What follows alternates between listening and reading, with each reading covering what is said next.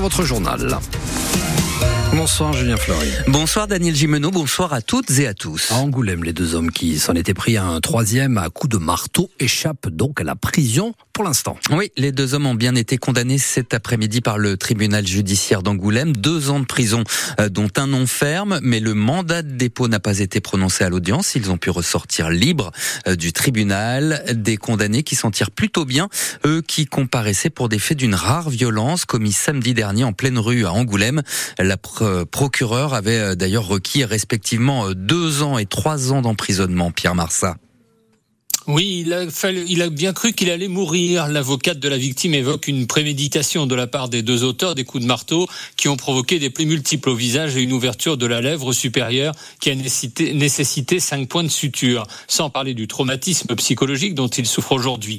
Alors c'est vrai que cet homme venu de Reims pour passer quelques jours à Angoulême avait vraiment beaucoup trop bu ce vendredi soir, au point de se tromper de porte en voulant rentrer dans l'appartement qu'il louait. Ne pouvant ouvrir, il a tambouriné à la porte, la fracassant et insultant les occupants qu'il ne connaissait pas. Il était tellement ivre qu'il a menacé une jeune femme de lui enlever son bébé. Mais la riposte a été disproportionnée. Ils s'y sont mis à deux pour retrouver leur proie. Ils l'ont mis au sol sous la menace d'un couteau et l'ont frappé de plusieurs coups de couteau. On était un samedi après-midi dans un quartier animé d'Angoulême et il a fallu l'intervention de cinq témoins, dont une esthéticienne, pour éviter le pire. Dans ces réquisitions, la procureure de la République a demandé des peines de prison ferme avec maintien en détention pour punir ce qu'elle considère comme une expédition punitive.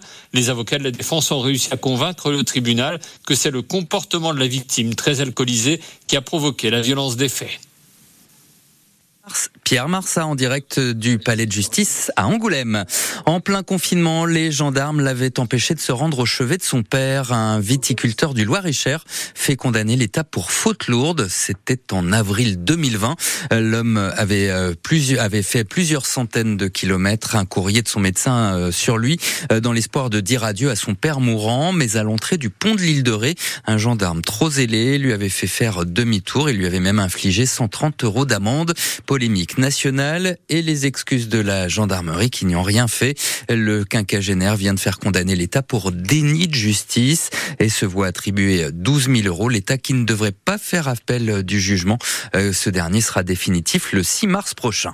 Les enquêteurs du BEA, le bureau enquête accident, présent aujourd'hui à l'aéroport de La Rochelle. Il s'agit de tirer au clair cet incident qui a touché un petit avion biplace construit, construit par la start-up Rocheleuse euh, Elixir Aircraft. L'appareil qui a fait une sortie de piste spectaculaire hier après-midi à l'issue d'un vol de sortie de maintenance dans les ateliers d'Elixir.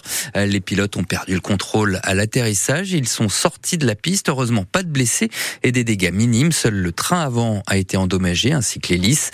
L'appareil fait partie de quatre exemplaires acquis par Airbus pour son école de pilotage basée à Champniers près d'Angoulême. Vous avez tous les détails sur francebleu.fr. Après les airs, le rail et les premières perturbations de ce soir 20h à la SNCF.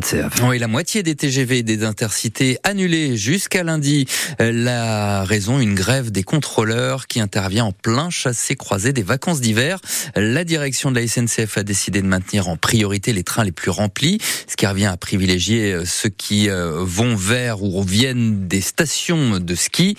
Voilà qui ne fait pas les affaires de Jean-François Fontaine, le maire de La Rochelle. L'ouest de la France est oublié, regrette-t-il très clairement, pas seulement La Rochelle, hein, toute la façade ouest, Nantes, Bordeaux, euh, tout l'ouest de la France est, oublié parce que faut bien voir que bien sûr que les vacances d'hiver à la montagne ça compte, mais c'est pas une majorité de Français non plus. Ils sont des milliers à avoir choisi de passer quelques journées euh, à marcher sur les plages de l'île de Ré, à aller se promener euh, dans les villes comme La Rochelle ou Bayonne ou Biarritz. Et donc c'est un peu un gigantesque gâchis parce que tout ça va se traduire par un report sur la route. Et à une époque où on nous dit il faut faire attention à nos bilans carbone faire attention aux questions environnementales. Bah, c'est un grand gâchis. Notre pays a besoin de beaucoup investir sur le ferroviaire. Et c'est pas avec des comportements et des attitudes comme ça qu'on pourra y arriver. De son côté, Jean-François Fontaine euh, euh, se dit euh, tout de même hostile à remettre en cause le droit de grève. À dix jours du salon de l'agriculture, les tracteurs sont ressortis dans la rue. Mobilisation d'agriculteurs à l'appel d'un de leurs syndicats, la coordination rurale, qui juge insuffisantes les annonces du gouvernement. Les entrées du château de Chambord sont restées bloquées aujourd'hui. Au menu également un défilé de tracteurs cet après-midi dans les rues de Limoges. Après Sainte, autour de l'hôpital d'Angoulême, d'Angoulême de restreindre l'accès à son service d'urgence pédiatrique à partir de ce soir. Il faudra composer le 15 avant de se rendre dans ces urgences pédiatriques entre 23h et 8h du matin. Une régulation des urgences pédiatriques destinée à répondre aux difficultés pour boucler les plannings de garde des médecins. Euh, cette organisation est mise en place jusqu'au 15 juin.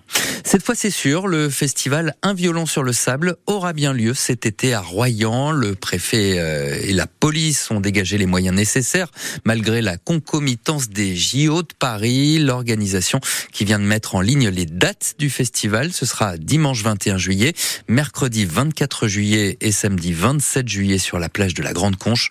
La programmation a également été en grande partie refondue. Julien, puisque vous parlez de violon sur le sable, permettez-moi d'illustrer cette dernière information qui vient de nous parvenir. Mais toi, t'auras ton style.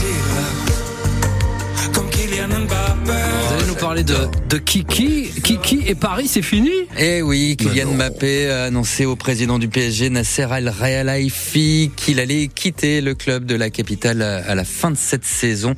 Euh, il y avait de l'eau dans le gaz depuis euh, des mois, voire des années. Le joueur parisien, depuis 2017, meilleur buteur de l'histoire du club de la capitale. Il est libre depuis euh, janvier de s'engager avec l'équipe de son choix. Et la piste privilégiée, c'est bien sûr une signature au Real Madrid.